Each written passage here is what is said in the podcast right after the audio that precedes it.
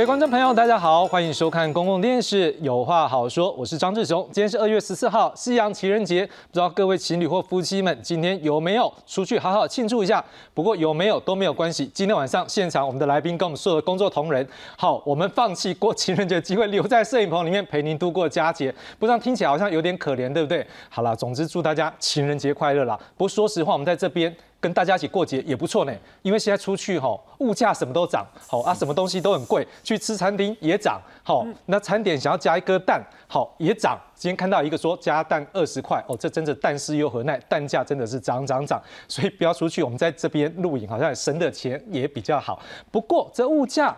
到底被 K 高多少尊？好，还有要再涨多少啦？哦，大家都很关心呢，因为这物价一直涨涨涨啊，我们这薪水没有涨，我们这小资族说起来实在受不了。另外，最近这物价上涨，其中很重要因素就是输入性的通货膨胀的冲击啦。啊，下面起输入性的通货膨胀，就是说国外的商品或者生产要素价格一抵 K 呢，然后所以它就有很多种途径的方式，会进而让我们国内物价也开始出现上涨的现象。OK，而且大概在一个半小时后。美国要公布他们一月的 CPI，就是消费者消费者的物价指数。哎，我们大家很关心美国物价上涨啊，因为这可能有对我们的经济有所影响啊。好，总之，这关于国内物价的问题，要怎么样来改善化解通货膨胀相关的问题？今天晚上我们来深入解析。好，赶紧介绍今晚的来宾。第一位介绍是中华经济研究院副院长王建全王老师。啊，主持人好，各位呃贵宾好啊，各位观众好，祝大家情人节快乐。眷属都是有情人，有情人终成眷属。谢谢。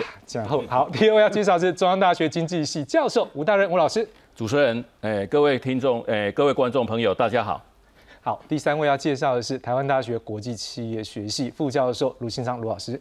啊，主持人，各位观众，大家晚安，情人节快乐。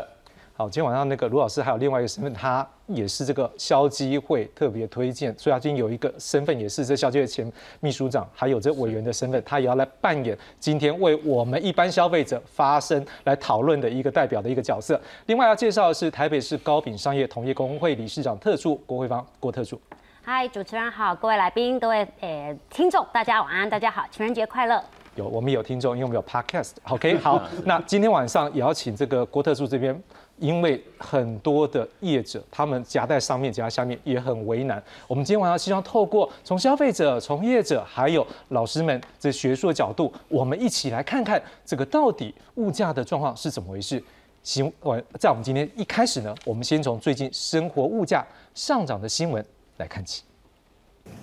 一颗荷包蛋涨到十五元，让民众早上醒脑的不是咖啡，而是早餐店不断更新的涨价公告。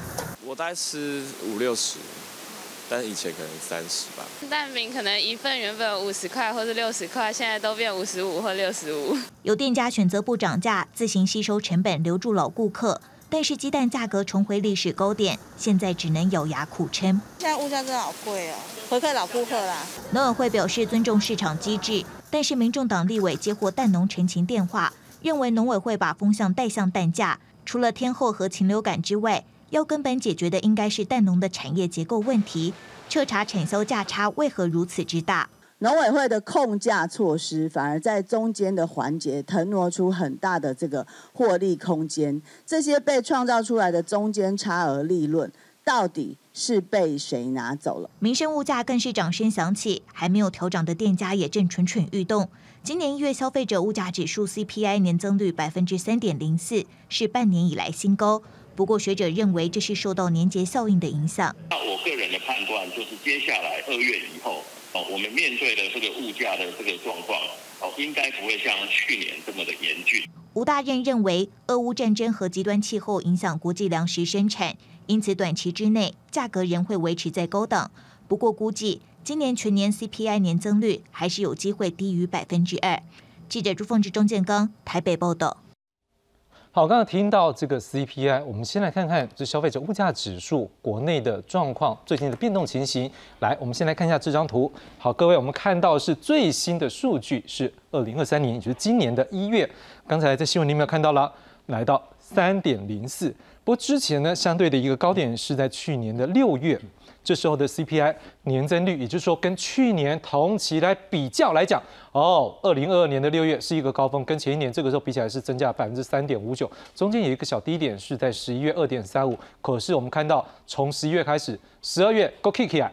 到一月哦，又更上来了三点零四。好，而且我们如果光就一月跟上个月就是这个二点七这数字来比，上涨了百分之零点八九，跟在前一年我们刚看到是三点零四，更不要讲说从前面各位看到疫情发生二零二零年的时候一路下面往上来，那时候真的也颇低，所以物价的一个稳定看得出来是这样状况。我们再看下一张图。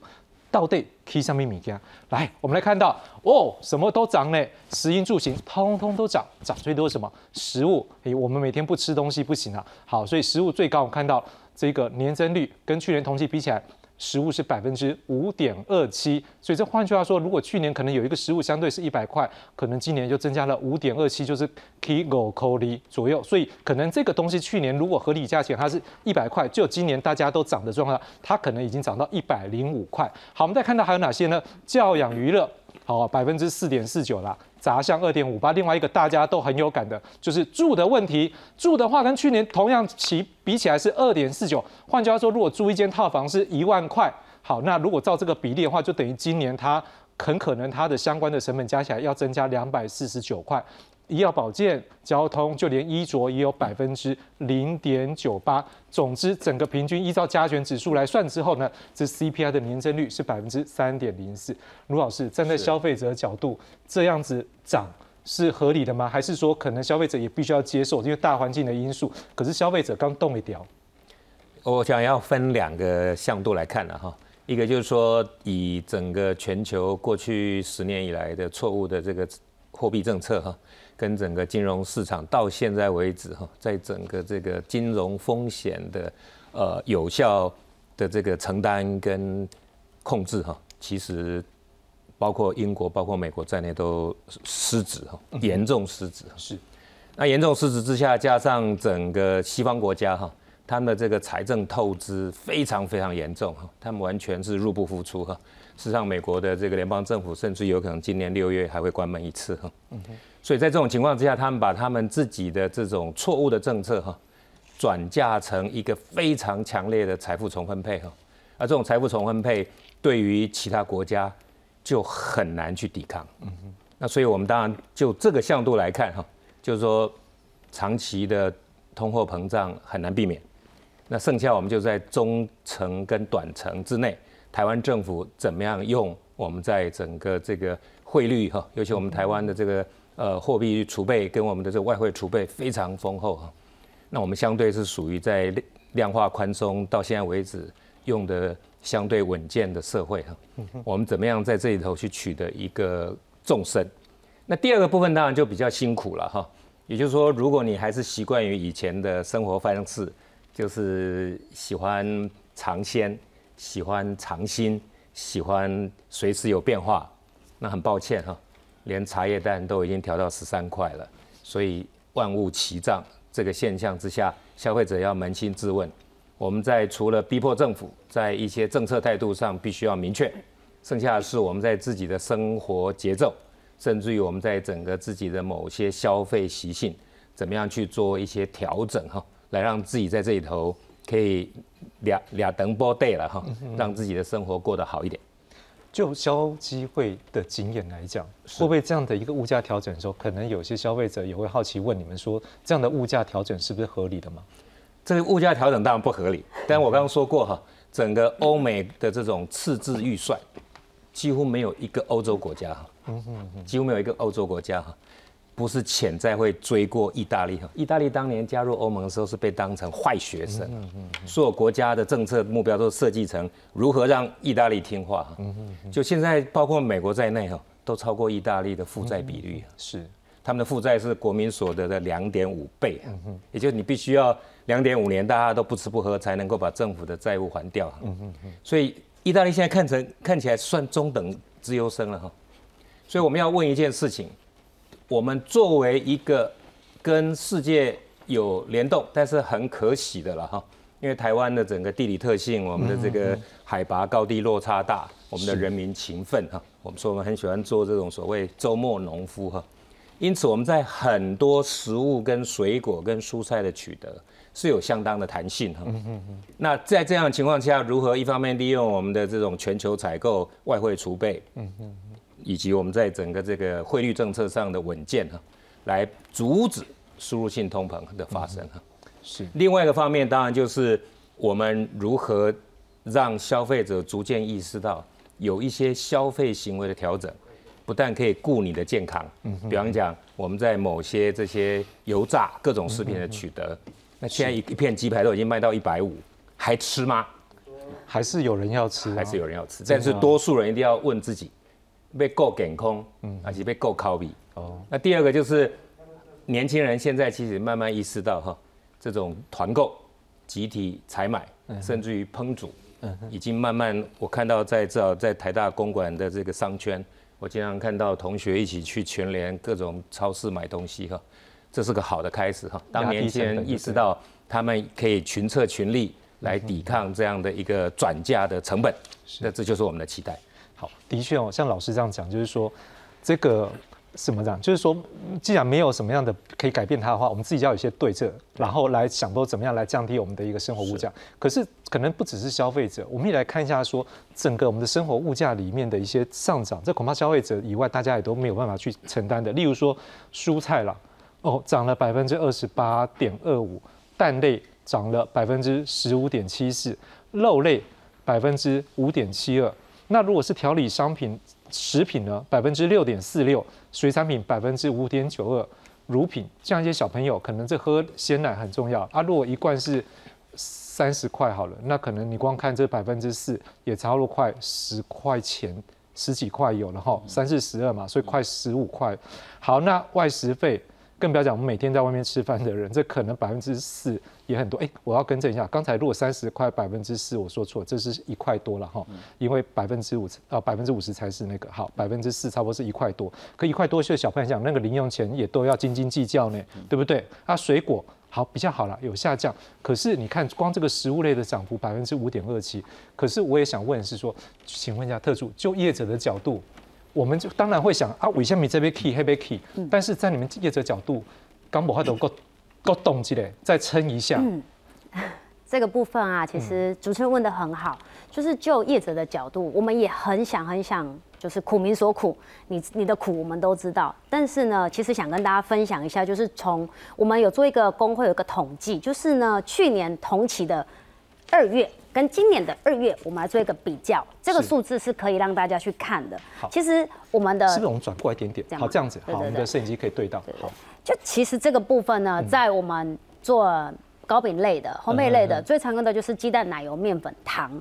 对，那我们的各类商品，其实在这边它的涨幅其实不是只有五趴而已，它可能都已经是起跳都是这个是对照什么时候？是今年二月、上个月？二月对。对。就是二月这个这个月，现在这个月，现在即将还在做的，嗯，对，然后对照去年的同期，那可能大家看的有可能会觉得，哎，也还好，就是可能只有十趴啊、十六，这个蛋都很符合。但是对照去年的前年，它其实还是涨了一波。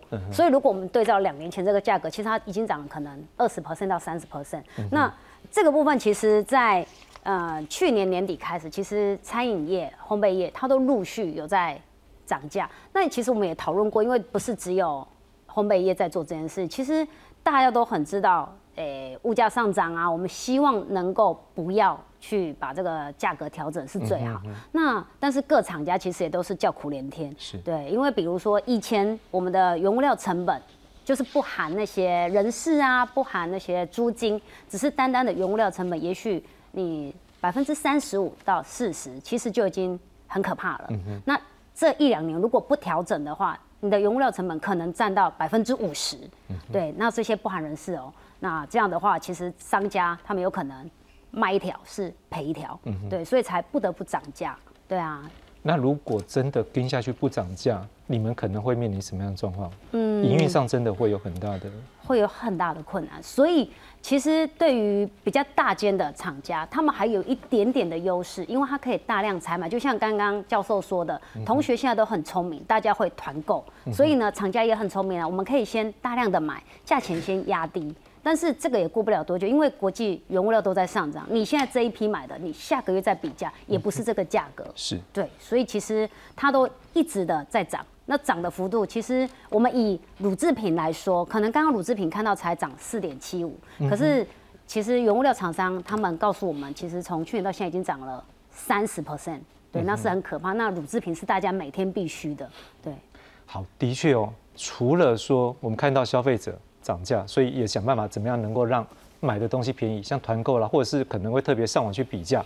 好，我们看到连业者这边，像我本来想说会不会你可能想说，呃，还在跟的话，怕可能就是要倒了这样。这不好说，这不好说。对，那你的员工，你们也是要养很多员工。我在想你们可能有那个压力，因为站在老他们老板的角度也是要对对啊。但是如果说大家都这么辛苦，那难道政府都没有做事吗？可是的确我们也看到最近政府有做一件事啊，就是他把油。跟电部分，我看它也都适当的、合理的调控。可当然，现在又有一个问题的是，这样的调控可能是全民要共同买单的时候，这样到底应不应该呢？可是另外一面是说，如果这个电油价格上去了，那可能像业者这边也是电费，你们也是很高的比例嘛？对，油也是嘛？对，就是因为有的是用柴油发电或什么的，你可能锅炉什么的，嗯，对啊，那这个好像又是另外一个问题。所以我们也来探讨看看啊，如果像这些生活里面重要的能源价格应不应该涨呢？我们先来看下面这则报道。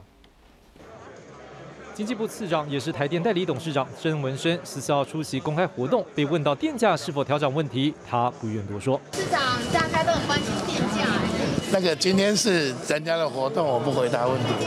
因成本电价是否该调整，压力全写在脸上。曾文生之前曾透露，台电这两年累计亏损超过五千四百亿元。台电表示，电价调整议题三月会适时向电价审议会反映台电亏损状况。有学者认为，适时反映电价成本。台电才不会有财务危机。以这种纯粹能源角度的这种供需成本反应来讲，真的是要涨，因为不涨的话，呃，台电真的大概要倒。电价问题引发关注，供电问题恐怕也成为台电的烫手山芋，因为核二厂二号机将在三月十四号除役，外界忧心今年夏天会不会有缺电危机。把原来在四月份要税休的基础呢，提前在去年的第四年的一二月就来进行税休，那所以在呃核二号机除以后呢，它就能够恢复来供电。台电表示，透过调整税休时间，加上大潭电厂燃气机组八号机，预计最快六月加入上线调度，以确保供电无虞。记者综合报道。好，回到现场，真的这个很两难呢。吴老师，如果说我今天让油电价钱涨，我们大家都在担心说，可能消费者预期心理说啊，high key 啊，所以这扣你买对了 key，厂商也可能有一个理由说涨价。可是你不让它涨，这个钱是从我们荷包拿出来来补贴这个中油或者是台电他们的购买它原料的成本，怎么办？是，其实哈，能源在不管在生产还是消费哈，它的影响都是非常大。好，特别是在生产的部分，它有很强的这个所谓的产业关联性。好，就是几乎所有的产业，好，你在生产过程里面都一定要用到能源。好，所以，所以它一旦价格上涨，它所它所产生的影响是非常全面性的。那，呃，其实哈，我们可以看到了，其实在去年，好，呃，二月二十四号就是发生了乌俄战争嘛。那这个战争之后呢，就是有两个市场，好。诶，它所受到的这个影响可能是最大的。好，一个就是国际的能源市场，另外一个呢就是国际的粮食市场。好，因为俄罗斯呢，它是诶我们全球好非常重要的粮食跟能源的生产国。那乌克兰呢，它它在粮食生产上，它也是举足轻重了。好，所以这两个国家发生战争，那全球的能源好跟粮食就产生蛮严重的短缺现象了。好，所以它就是让那个。就是它二月二十号战争发生嘛，那三月份呢，它就对物价产生非常大的影响。好，所以我们台湾呢，在三月以后，好那个物价哦 CPI 的那个年增率就超过百分之三。那美国呢，它是超过百分之八。好，所以我们可以看到，在去年的这个这个过程里面呢，其实有一个很大的这个影响。好，它的事件就是乌俄战争的发生。那那。就是在三月份，好，因为国际很多商品的价格都大幅上涨，所以，诶，美国联储会在三月它就开始升息。那我们台湾好央行也在三月哈就跟进升息。美国升息一码，我们当时也是跟着升息一码。好，那后后续也产生很多的哦那个很很很多其他的一些影响。好，那就能源的部分哈，呃，我觉得我们台湾好受到那个国际能源价格的影响，好可能会比其他国家还大，因为我们整体的这个能源的结构里面啊，好就是进口它的占比实在太高。我们有百分之九十以上是要依赖进口，所以当国际的能源价格大幅上涨的时候，我们台湾一定是首当其冲。好，我们我们的进口的所有的油，还还有我们发电也是要用到好那个诶诶油哦或者其他的一些能源。好，那所以说呢，在当时好诶政府它为了这个抑制物价，所以它其实从去年开始，它就对油电的价格好有有动涨好的的一些。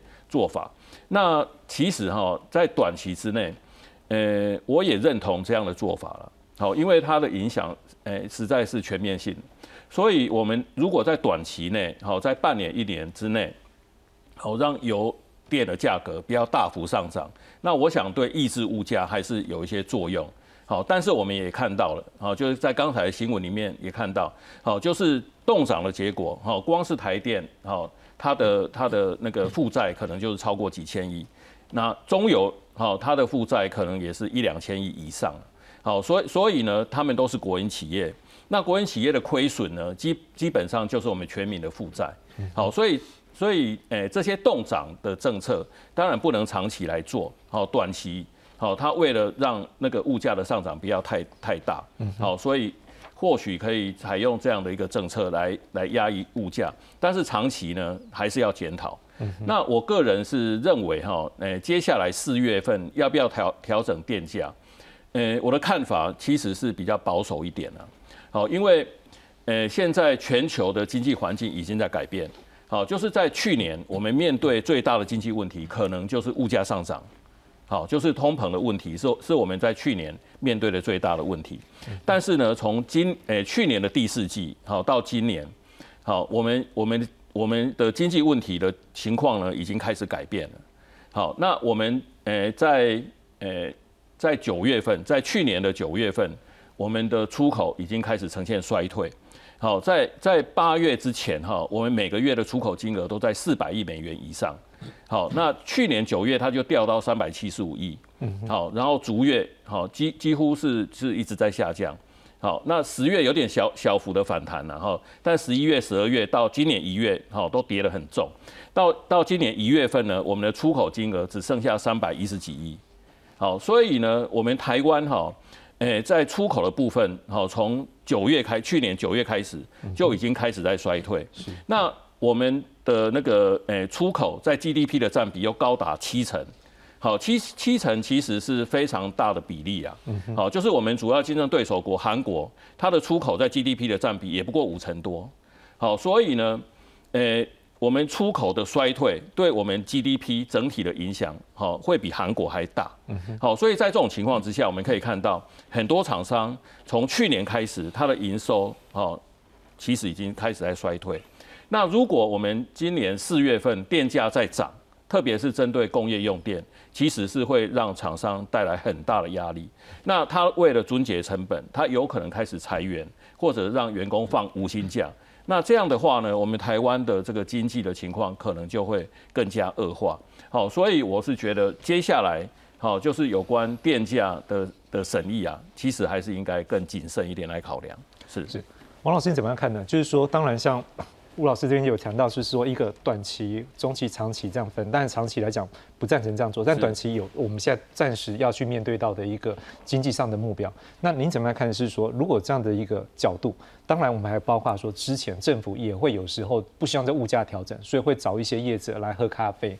您怎么样看？说这整体在目前这样的一个时间点是怎么样来做会比较好？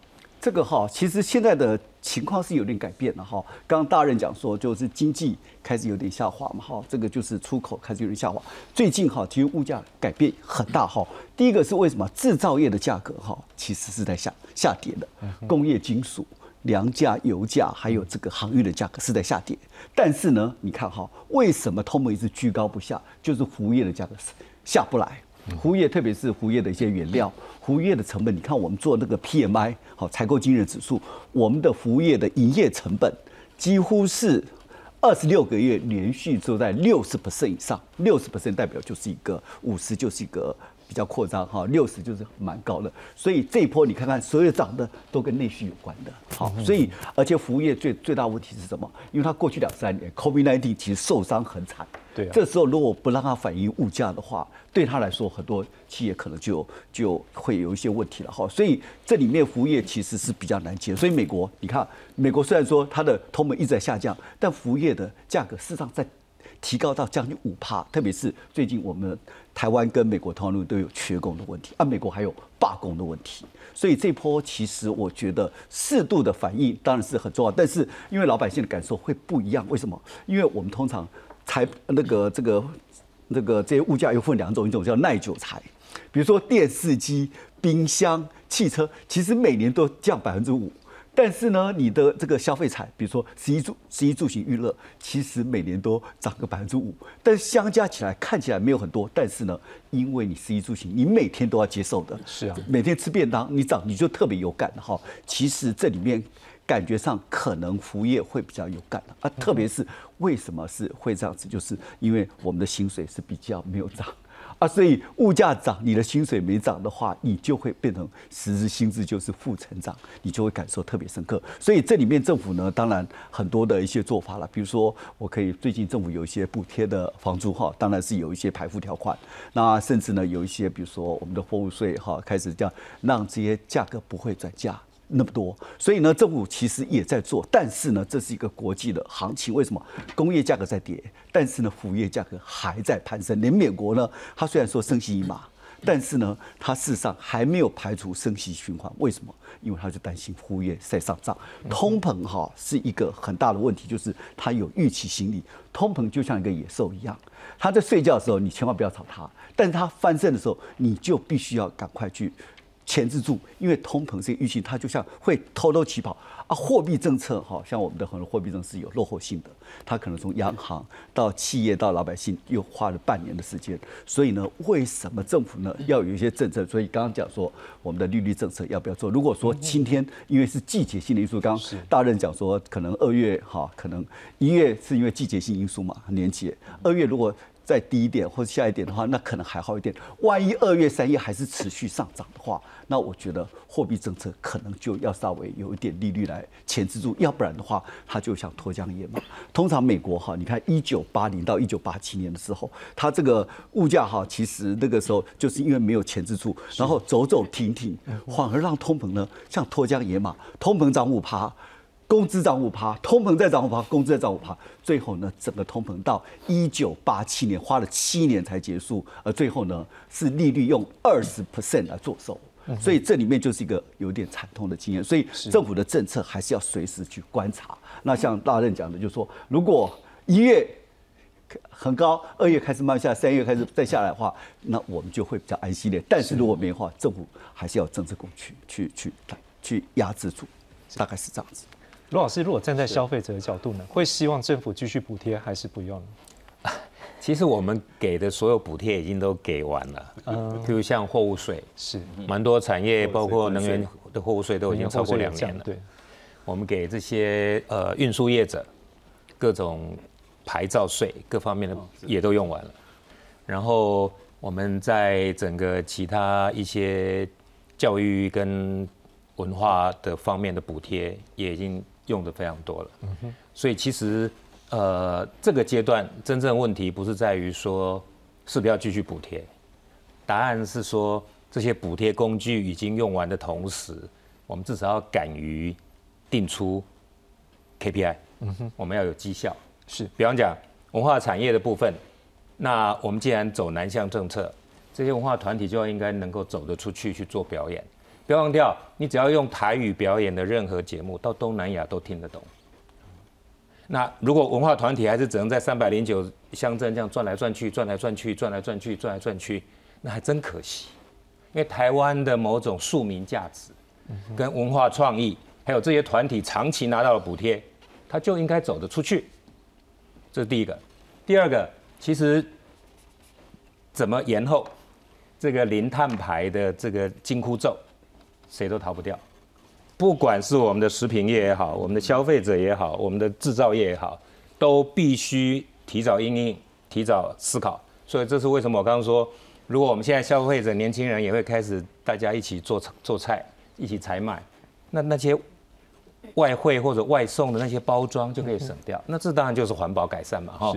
它可以一方面帮自己够减空，一方面可以帮整个社会减少垃圾，三方面可以让台湾提早往节能减碳的方向有共同的共识。所以基于这个角度，我们今天谈物价的时候要很清楚，就是说政府一根波波了啊，你有那个心思，我很感动，但是你也不要再赖，因为你如果继续用骗选票的方式来跟大家说安啦都包给我，这是没有意义的事情，因为你二零二四就要换人。但我换人不不一定换政党了哈，我想我们总要给给小英政府一些肯定了哈。但是一个继续不肯利用价格机制来让我们的某些全世界共通的价值跟长程目标可以间接的、慢慢的让大家上紧发条，那我们还真的是消费者很冤枉哈，因为蛋还是变十三块一颗嘛。你你怎么夸我？怎么说要保护我？啊，蛋从八块变十三块一颗，这大家都看到了。所以我们要要求政府的是，立根波波啊，那请你至少至少把整个国家未来五到十五年之间阶段性应该做到的一个社会调整，包括我们在北北基桃现在看到我们在运输的方面，大众运输现在有北北基桃共通月票嘛，哈。一个月一千两百八，那我们怎么样在这里头同时鼓舞这个整个摩托车使用的下降？嗯嗯嗯，我们在整个这个呃宅宅配各方面的这种便利性已经很高，所以照理说很多新创，尤其微型服务业，当他不需要聘聘聘人，也不需要有仓储，嗯哼，他剩下是用更多的心思去跟消费者把诺。知道整个市场脉动。是，那这些都会发生。所以老师意思就是说，像现在虽然是说短期现在有这样的政策目标，但是你会更鼓励说，这些包扣零买是最好去包，但是这时候要开始去定，你给他补贴，你要给他一个定义，所以一个 KPI，说你至少要来达到什么样的程度，所以这样的一个补助才会让。各个政府部门不是只是说给钱而已，它也能够创造更大的一个效果，这也是对整个国家转型。因为您刚刚讲的都是一个新的 idea，可以让它国家有机会去转的，可以看出来是你的一个巧思。但是我想请问一下，如果站在业者角度，是说你们觉得现在政府的相关的做有没有一些会觉得还能够更帮助你们？因为物价的东西，消费者是在你们的一个。你们的一个生产的一个相关的一个成本换算出来最后的一个价格，嗯，那如果说你们也真的不好过，那会不会觉得说现在有什么办法，像补贴吗？或者是还有什么样的部分是你们希望能够来关注的？嗯，其实补贴就像刚刚老师说的，补贴这一招其实已经用完了，而且它在补贴的时候，其实很容易在原物料商在上游它有感，但是一直到下游的时候，它其实很无感。对，在中间的东西，就像刚刚新闻上所说的，它中间的部分已经不知道去哪里了。对，这其实是我们。在做厂商的部分，我们其实很疑问的地方，可能我们还需要有一些更透明化的一些数据来让我们知道。那其实我觉得，就厂商面来说，其实老师刚刚讲的很好，他其实已经帮我们带到一个未来的希望，因为我们用价格，不单单只是用价格在跟消费者沟通，因为其实用价格跟消费者沟通是比较早期的。其实以现在的年轻人来说，其实给予他们一个永续的概念，给予他们一个未来更好的生活环境，是现在消费者所。期待的，所以我们业业者现在能做的，除了刚刚老师说的近零碳排之外，我们也希望走到 ESG 的方向，因为这个世界已经变成这样了，我们希望能够留给下一代的是一个更好的环境。所以，我们跟我们的消费者在沟通的时候，如果我们的原物料它来自于一个更环保、更安全、更友善的环境，那它的物料是一个对于环境不会造成伤害的一个材质。对，我觉得可能是消费者现在可以接受的，但他当然付出的成本还是很高。会不会担心一件事？用价格去沟通的时候，不一定达到你预期效果，反而因为客人会因为这个涨价了，他可能有一些经济上面的压力，我不一定会再选择这个商品。你们会不会调价的时候都还是有担心销量的问题？会会会，这个一定会。就是我们站在消费者的立场，因为嗯，我们比如说很多烘焙业，他们的价格，比如说均价。以面包来说好了，假设五十块以下，那是一个一个坎。当你超过五十块的时候，那种感受就是从硬币变成钞票，那种感受就不一样。然后真的，那如果它的蛋糕一条是两百多块，现在变成超过三百块，超过那个九的那个数字，其实每一个厂家都非常的担心。但是其实因为疫情的关系，有很多的转型。其实现在年轻的消费者，他们很多使用电子支付，就是以前那种刷卡，现在改成 Line Pay 啊，他们有时候反而会很无感。对，所以年轻人好像有点无感，但其实我们在标价的时候，我们其实很有感，因为我们会认为，就是其实消费者对于那个九数字他跨不过去。哦。对，我们连我们也是，你从两百九变三百九，哎，两百九变三百二，我们都会很担心，客人掏出三张还可以找一个零钱，现在要掏出四张，对，那个感受就差很多。所以五十块的要定在四十九块，少一块也要增加销量，对不对？少你付五十块还会找你快，你有那种感受，有一种小确幸。对，所以的确站在厂商角度也是很为难。我涨价，但是我一涨了，我也可能怕销量掉下去，那反而对整个营收是有问题。但是大家就想要问了，到底可不可以 key 软固？就是说，它如果慢慢的它变得不涨了，就算涨到这个高度，我们也可以接受。因为如果真的跟国外物价来讲，我讲到在国外你要一一块美金要吃到一餐一个小点是不容易，但是台湾真的很幸福。好，那我们来看看，现在就是有一个研究机构，他们有一个一个。分析了，我们来看看这样合不合理？我们请老师来帮我们解读。这是来自于中华征信所今天他们一个新闻稿的分析。他们讲说有一个叫趸售物价指数 WPI，好，趸售意思反正简单讲就是规划给了，就是批发的价格。好，那批发价格，因为我先批发，它涨下去的时候，就像你们厂商批发的时候拿到这一个价钱，它涨了，但是你不会马上涨，你会等到用到这批货，大概隔一个月或一个礼拜后，它再涨。好，OK。所以说，当这个趸售物价指数。领先涨在前面的时候，那 CPI 的消费物价指数就会后面再来跟着涨。可是他也发现到说，台湾的 WPI 过去啊，在涨到顶之后有回跌，不过 CPI 呢落后有补涨。但是他们有发现一件事情，二零二二二零二零年的时候，那时候 WPI 有从九百分之啊有九十八点八八下滑到五月的九十一点四五，接着又升到九十四点七七。全年年增率大概是衰退了七点七七，可是那一年的 CPI 年增率只有衰退百分之零点二四，所以他认为那时候消费价格没有明显下跌，就是那个批发价有跌很多，但是为什么这个消费者这边没有感觉到下跌？搞不好就跟特殊刚讲的，你上面有改变了，你没有感觉到。好，可是我们继续看二零二一年，当这个趸售的物价指数。它上升了百分之九点四六，可是你也发现这 CPI 年增率只有增加百分之一点九七。哎，大家有在想啊，这是什么原因？会不会说，就像我们刚刚在讨论，会不会厂商不敢涨？那这时候如果这是其中一个原因的可能性的话，那大家就会担心说，那之后呢？所以他们就是分析说，如果在未来的经济是国外是冷，那国内可能也没有热到哪里，就是温温的，那么会不会 CPI 的走势就会出现？对于前面我没有赚到，或者是我要去补回来赚这一块的的一个落后补涨，他们分析这至少是一季，但不排除是维持半年。吴老师，你怎么样看这样的分析？是那个 WPI 哈，就是在台湾是顿售物价指数哈，这是我们呃就是主计总处好，它在统计。就是厂商的生产成本，好，那我们是用这个方式。那国外大部分的国家都是用诶 PPI，好，就是生产者物价指数。是。那现在主计总处呢，也是要把它改成 PPI 了，所以以后我们台湾也会跟那个诶其他国家，好，就是全球主流的国家也会同步了。所以我们 WPI。好，它的统计可能慢慢就会放掉。好，那我们还是会用那个 PPI，哎，就是生产者物价指数来代替。好，所以不管是 WPI 还是 PPI，基本上它就是在反映好厂商它面对的成本的变化。好，那呃我们可以看到了，从二零二零年哈到二零二一年哈这样的情况，好，就是二零二零年就是盾售物价指数它有在下跌，但是呢，我们的 CPI。就是消费者物价它下跌的程度并没有太多太多，那最主要是因为价格有僵固性。好，通常像譬如说我们去吃早餐，好，我们看到的早餐店哈，它所有的商品的价格几乎就是只涨不跌。嗯哼，好，即使它的成本下跌，它也不会调调降。所所以呢，诶。诶，对很多商品来讲，它有一个所谓的价格的僵固性，好，所以就会导致这样的一个情况。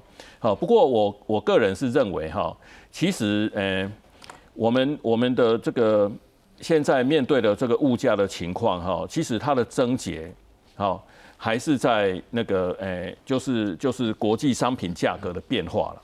好，那以去年来讲，好，诶，我们刚刚提到，就是在二月的时候发生的乌俄战争。然后呢，从三月份之后，好，就是国际上的大宗商品的价格就一直在上涨。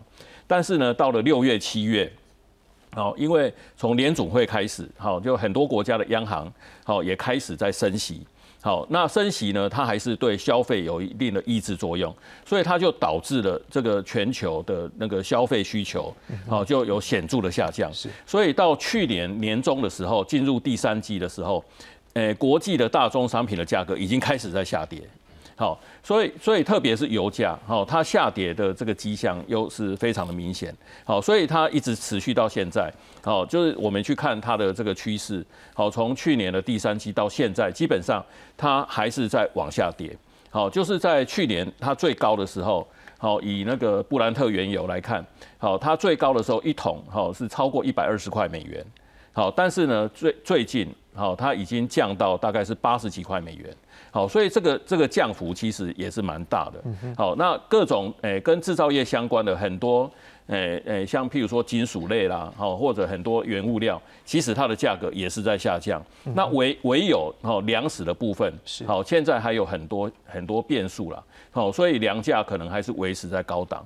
好，但但是呢，我想诶，因为我们台湾好在在重要的这些物资上面，我们自给自足的比例实在偏低。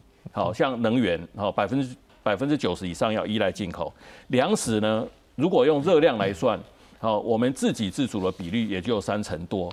好，换句话讲，就是有七成也是要依赖进依赖进口。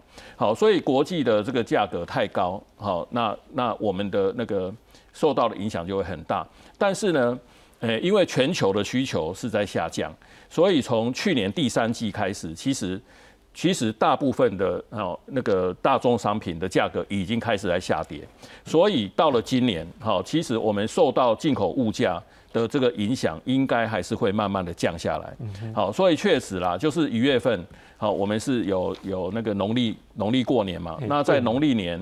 好，有很多有有很多服务业，它都有一些加成，好，像计程车、洗发等等，好，都是有这样的情况。但是呢，过完年他们就会取消这些加成，所以价格还是会回来。好，所以所以我想，诶，其实哈，就是因为美国它的这个升息还没有结束，好，虽然它升息的幅度已经降下来，好，但是累积到现在已经升了十八嘛，好，就是升了百分之四点五，好，那这样的利率其实是很可怕的。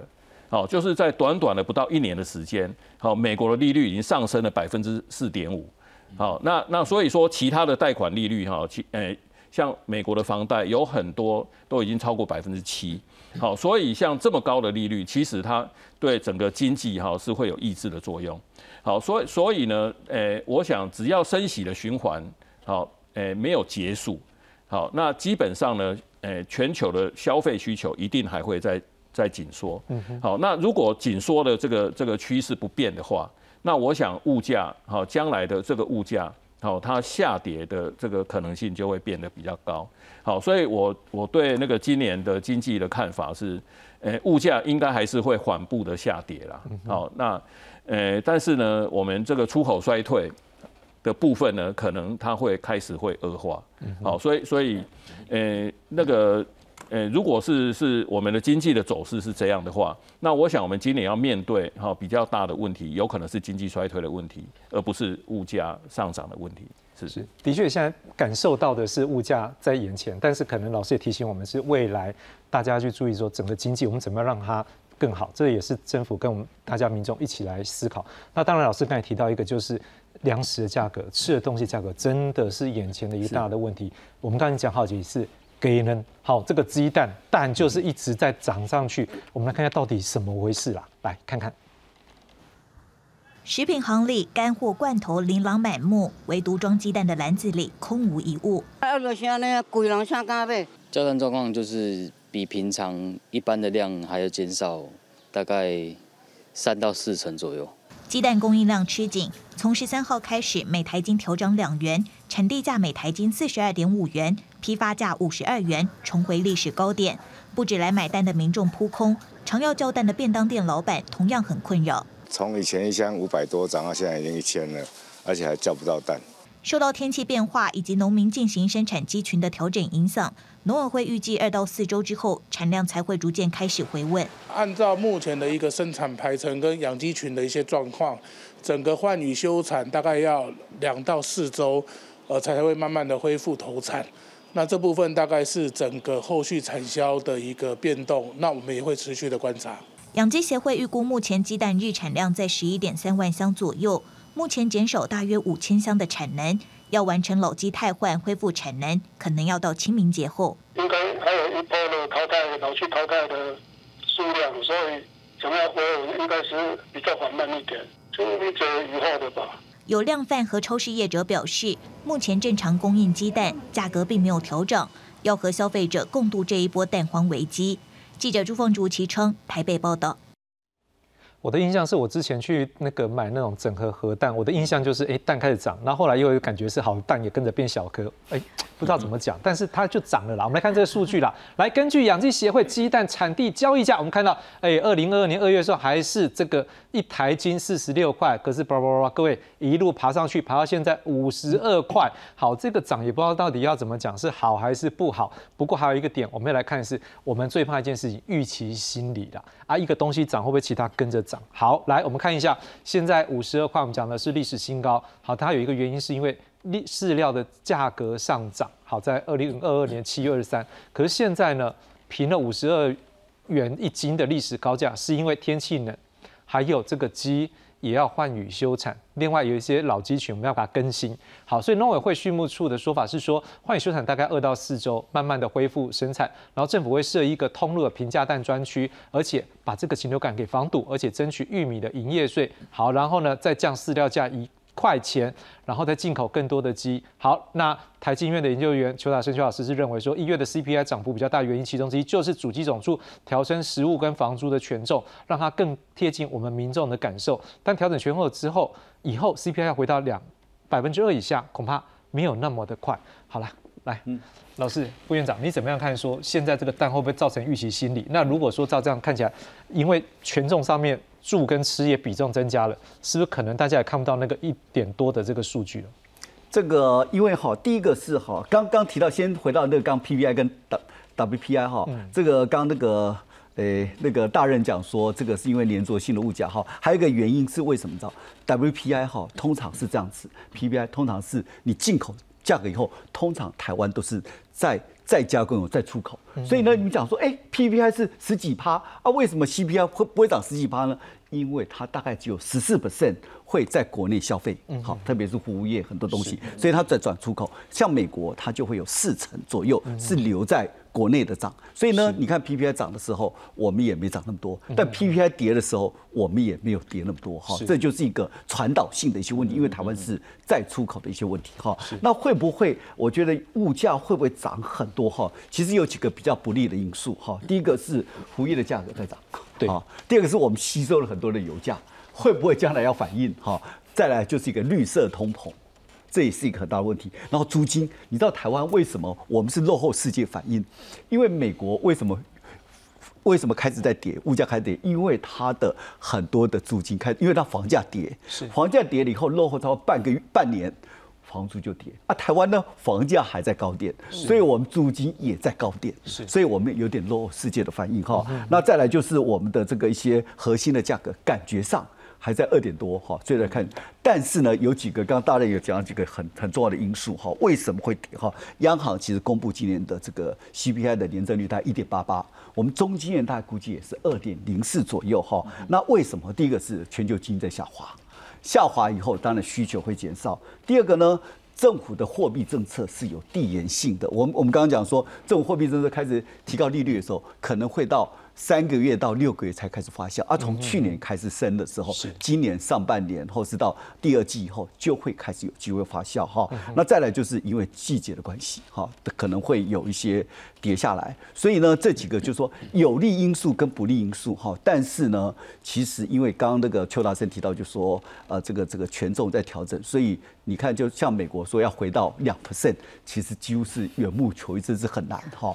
除非是俄乌战争结束，还有很多的。的消息，然后还有就是服务业，现在其实这波涨的不是制造业，其实是服务业，服务业的核心价格在涨，缺工、罢工，还有很多的一些一些相关的一些，因为美国为什么会缺工缺那么厉害？因为很多 COVID 已经死掉了，或者是借龄的人，他就真的不。退出市场，所以这波缺工、服务业缺工可能是一个很大问题。那我们现在政府呢，又要刺激经济啊，刺激经济要创造报复性消费，那报复性消费需求会不会增加？那你物价会不会跟得上来？所以现在变两难，我一方面担心物价。一方面又担心要刺激经济，担心刺激这个东西又会让物价上升，所以呢，其实归结到最后，政府当然很多政策其实是比较没有用。好，这就说会有打消的一些作作用了哈。政府的政策就说目前要缓要把它打下来是不容易了，不是不是说没有用，是打不下来哈。但是这个时候最大的用处是什么？就提高薪水，怎么样去加薪哈？怎么样让鼓励大家去加薪？为什么加薪哈很重要？就是第一个就是你。一般年轻人要找一些，比如说好的工作，像比如说现在很多净零排放，很多的数位转型，很多的这个生意的产业，你找到对的行业，你提高好的薪水，就可以对抗通膨。比如说我现在怎么去开源，怎么节流都很困难，但是找到一个好的工作，你就一辈子可以对抗通膨，而不是现在比如说调高你基本工资，那我只能对下一下补贴你薪水只有一年，那我现在节流我也只能一下子哈，政府的政策可以帮助你，但是只有短时。所以我觉得年轻人就是我们要找知道整个未来产业的趋势，比如说净零排放、数位转型、生医，那我提高好的薪水，培养自己的竞争力。我有竞争力，我就不怕通膨。就很多，比如说你这个物价，有人讲五趴，如果对一些比较有钱人来说，你会觉得五趴会很严重吗？不会，因为他有足够薪水。所以最重要的就是怎么样来提高自己的。溢价筹码，提高自己的薪水，你就是对抗通膨最好的良方。要不然你永远会对通膨的问题。当然，政府的政策也很重要，比如说房租哈，这些租金不要让它这个一些补贴，让房子不要一直在涨上涨。然后甚甚至政府呢也调高一些房租的权数，让你不会年轻人很很痛苦。啊，这样子的话就会让长期来说比较好一点，这样子。基本上，如果这一波是因为这个物价涨，是因为能够帮助薪水能够调高，我觉得大概所有的观众朋友都应该是也赞成了，因为呢还是回到自己身上。我想我们最后时间大概剩只有五分钟，我们是每一位来宾大概是一分多一点点，是不是？最后你因为政策是政府他会去加总，是不是有一些政策什么样的，你可以能够提供一些，然后让他自己再去做思考。来，陆老师先来。是啊，我想谈了这样子下来很难得了哈，因为我们能够摆脱政治思考。然后把问题回到原貌，然后最重要一件事情台湾不是孤岛，我们面对的是全世界各个国家的政策错误，所以我们剩下唯一就是少数为赢。那这种情况之下哈，我们其实任何在整个物价的成本转嫁过程里头，我们唯一要在乎的就是说，它必须要有一个时间序的推移，让比较容易最受害的人，不要让他最早就阵亡。那让还可以吸收一些的部分吸收一点，那最后当然他不可能逃避了哈，所以这刚刚这个王院长在提说这些台电跟中油的损失以后还是不是还要转嫁给全民？当然是嘛哈，因为天下没有白吃的午餐哈，这是非常清楚哈。第二个，过去以来台湾哈之所以可以相对于其他国家看起来好，就是因为我们的政府的政策它本来就有很浓厚的民生主义的思想在背后哈。可是长期哈，你只要追踪十年的物价上涨，台湾跟全世界是一样高。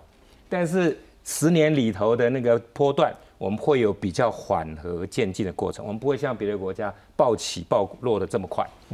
所以剩下唯一的关键就是我们要检验每一个政策善意跟每一个政策做的时候，它一定要有三个向度的思考哈。一个是负担一定要公平，嗯嗯，必须要我们在谈工业用电是跟民生用电这个部分就。公平。第二个是效率要改善，那消费者如果改变行为，一起配合环保，这就是效率改善。可最重要一件事情，我们逃避不了的，整个从生产到消费到政府的全球义务，就是我们必须要在零碳跟转型这个上头提早起步。那这样的一个物价机制如何达到这三个目标，就是要全盘思考的。好，站在业者的部分呢，有什么样希望政府来帮忙？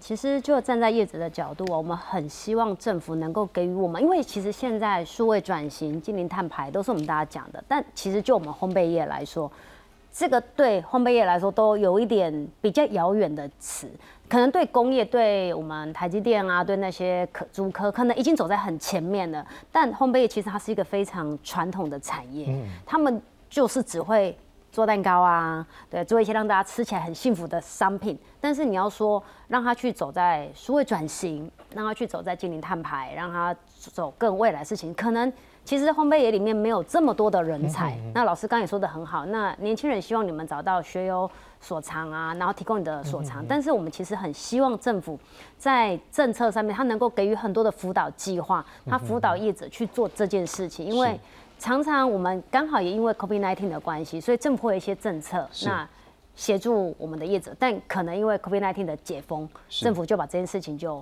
停下来了。的确，这个成本也会转嫁到消费者身上，所以这个也是一个帮助。没错，吴老师是，呃，我想哈，这一两年我们面对这个呃通膨的一些压力啦。好，那我们可以看到哈，就是我们主计总处它发布的这个 CPI 好的这个资料，其实你从它的年增率来看，好，或者从月增率来看，它好像都不是太太严重。好，因为最严最严重的情况也不过是，诶，只有百分之三点五几嘛。嗯。好，但是呢，其实我们的那个 CPI 的统计啊，或者说它的计算里面，可能还是有一些问题。因为 G CPI 基本上呢，它是希望能够反映家庭好生活成本的变化。是。那我们的生活当然就食衣住行嘛。嗯嗯。好，那现在呢，在住的部分，好，我们只采用房租。是。但是我们还是很多人。是自己买的房子，是，而且呢，有很多家庭，他可能一半的所得都拿去缴房贷，所以这部分的变化其实并没有算在我们的 CPI 里面。那那所以说呢，我们的 CPI 有可能是严重低估了。好，所以这部分呢，我觉得主计总处哈是应该好要好好深入去研究，好怎么样考虑到好就是。诶，房贷家庭，好，他他的这个生活，他的生活成本的这个变化，好，到底是什么样的一个情况？那这部分其实我觉得是很值得我们去看，因为从不管是从学术还是从各种角度来看，基基本上呢，就是我们要有精准的资料，我们才有办法去做判断。